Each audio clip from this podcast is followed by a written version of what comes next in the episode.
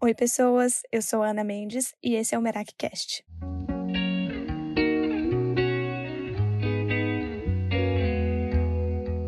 Merak é uma palavra grega que significa fazer as coisas com a alma, colocar parte de si em tudo que estiver fazendo. E é isso que eu pretendo trazer para vocês a cada episódio do MerakiCast, com filosofadas sobre a vida. Hoje, eu te convido a embarcar nessa jornada de autoconhecimento comigo. Vamos nessa?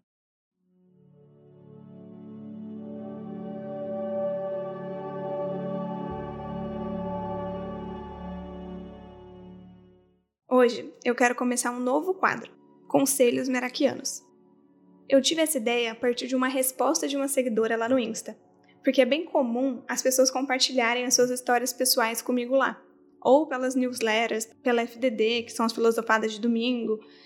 Eu acho que por eu dar essa abertura, né, por eu compartilhar muita coisa da minha vida, as pessoas também sentem abertura para compartilhar as suas próprias experiências e as suas próprias histórias. E muitas vezes eu tento responder lá no Insta, principalmente nas newsletters, eu sempre consigo responder. Mas lá no Insta, às vezes eu não consigo.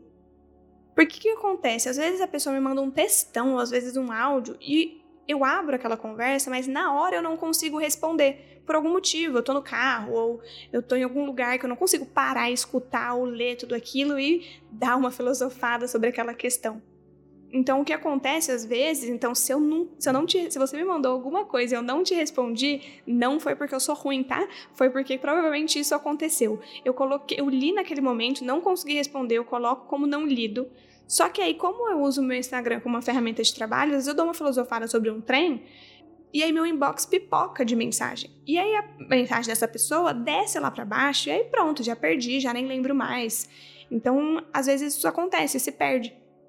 Mas quando acontece de eu conseguir responder a pessoa e dar uma filosofada sobre aquela questão, é muito legal. E eu sempre penso, putz, isso aqui às vezes pode servir para outras pessoas também. Seria legal se outras pessoas também soubessem disso, também refletissem sobre isso. E foi por isso que eu decidi criar esse novo quadro de conselhos meraquianos, porque eu acredito muito no poder da história compartilhada.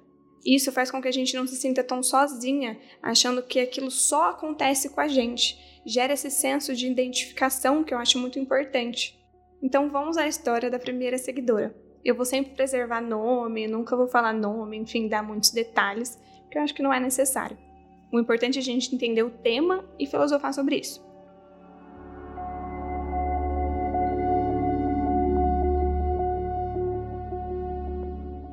Ela falou o seguinte: Ana, eu já pensei muito sobre o que você falou sobre amor idealizado e vejo muito sentido nisso.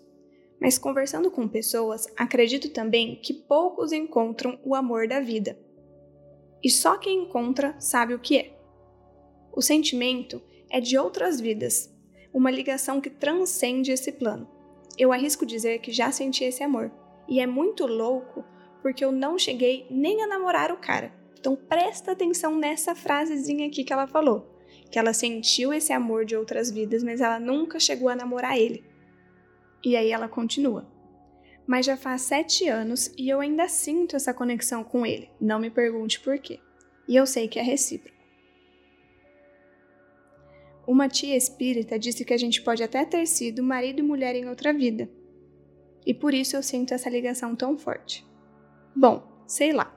Só sei que é muito doido, muito complexo mas é bonito demais sentir também. Não é um amor que machuca, sabe? É um sentimento que a gente sente e entende.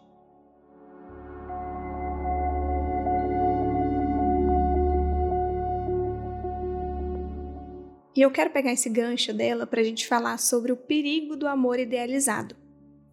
A gente traz muito essa ideia fantasiosa de amor por conta dos filmes da Disney que muitos de nós crescemos assistindo. Não só filme da Disney, né? Mas qualquer filme aí que a gente cresce assistindo. Que tem qualquer tipo de romance. São romances de filme. Os livros que a gente lê também, eu pelo menos cresci lendo muito livro de romance, na adolescência principalmente. Então a minha base, né, a minha ideia de relacionamento foi moldada e pautada nesses filmes e livros, onde normalmente só mostram a fase lua de mel da relação. Porque o filme acaba ali, né? Nos felizes para sempre. E eles viveram felizes para sempre. E pronto, acabou. Mas o que, que acontece depois dos felizes para sempre? Inclusive, tem um livro bem gostosinho de ler que chama Depois do Sim, que ilustra bastante isso. O que, que acontece depois do sim do casamento? E tem um filme também, se não me engano, está no Netflix, que chama História de um Casamento. Tanto no filme quanto no livro, mostra que algumas vezes o amor não mora no felizes para sempre. Mas o perigo do amor idealizado é como a gente não tem tempo suficiente para viver essa relação, tempo suficiente para ver os defeitos do príncipe encantado, para perceber os atritos na convivência, o amor mora ali naquela idealização.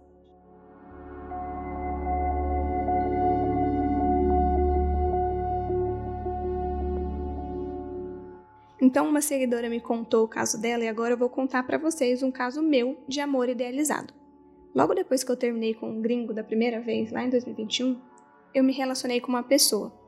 Eu demorei para me abrir, demorei para me entregar para essa relação, e ele já estava entregue há muito mais tempo que eu, mas ele foi super paciente comigo, entendia o meu processo de ter acabado de sair de uma relação, e ele foi pelas beiradas ali. E aos poucos eu fui desenvolvendo o sentimento por ele até desenvolver o sentimento de amor.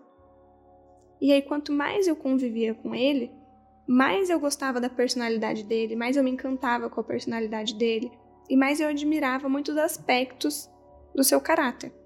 Mas essa relação só durou quatro meses. Foi muito breve, muito pouquinha. Então, esses quatro meses, a gente só viveu uma fase lua de mel. Não deu tempo suficiente para eu conhecer as características talvez não tão legais dessa pessoa.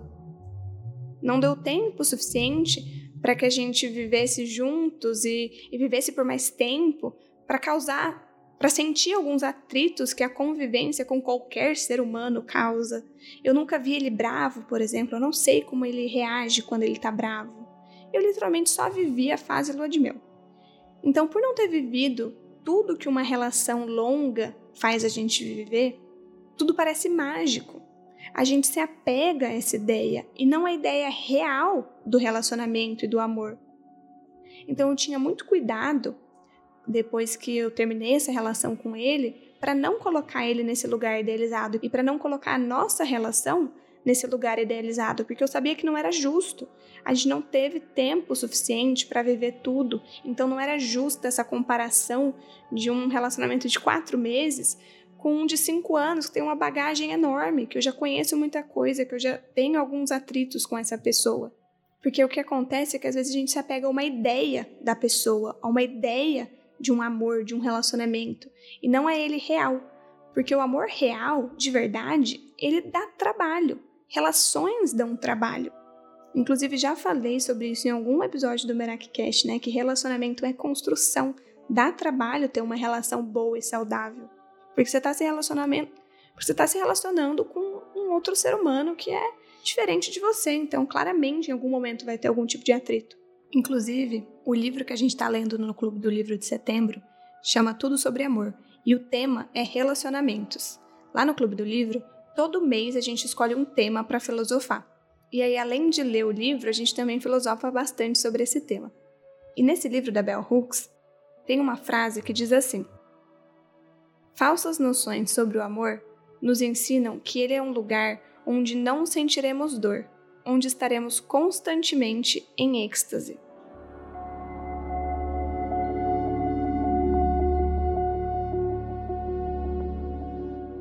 E essa frase foi uma frase que me marcou bastante porque é a maneira como a gente é ensinado, né, lendo os livros e assistindo os filmes, que amor não dói, que relacionamento bom não dói, mas pode ser que doa sim, não é para doer sempre. Aí não é relacionamento saudável, é relacionamento tóxico. Mas até nos relacionamentos saudáveis, em algum momento vai doer.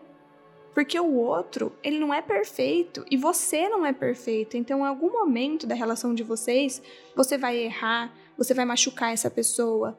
Ele vai errar, ele vai te machucar. E é completamente normal. Então, essa ideia de que a gente sempre vai estar em êxtase, sempre com borboletas no estômago e sempre vai ser tudo lindo, maravilhoso, é uma ideia muito infantilizada do amor e das relações. Não dá para esperar que você vai se relacionar com outro ser humano e ter uma relação duradoura sem atritos. Por isso que eu digo que a idealização desse romance que nunca foi, que nunca foi vivido, que não durou tempo suficiente para ter esses atritos é muito perigosa, porque às vezes a gente acaba comparando o que a gente tem hoje ou deixa de ter algumas outras coisas, porque a gente volta para essa base idealizada de um amor ou de uma relação que não teve tempo suficiente para você conhecer todas as extensões e nuances dessa pessoa e desse relacionamento. Eu não estou dizendo que o amor não será mágico. Eu só acho e acredito que ele não é apenas magia, não é apenas mágico. É tudo. E sinceramente, eu acho que até os atritos, quando bem conversados e quando existem duas pessoas dispostas a fazer aquela relação dar certo, duas pessoas dispostas, maduras a se comunicarem, a ser verdadeiras, a ser vulneráveis, isso também é mágico, isso também é gostoso de viver.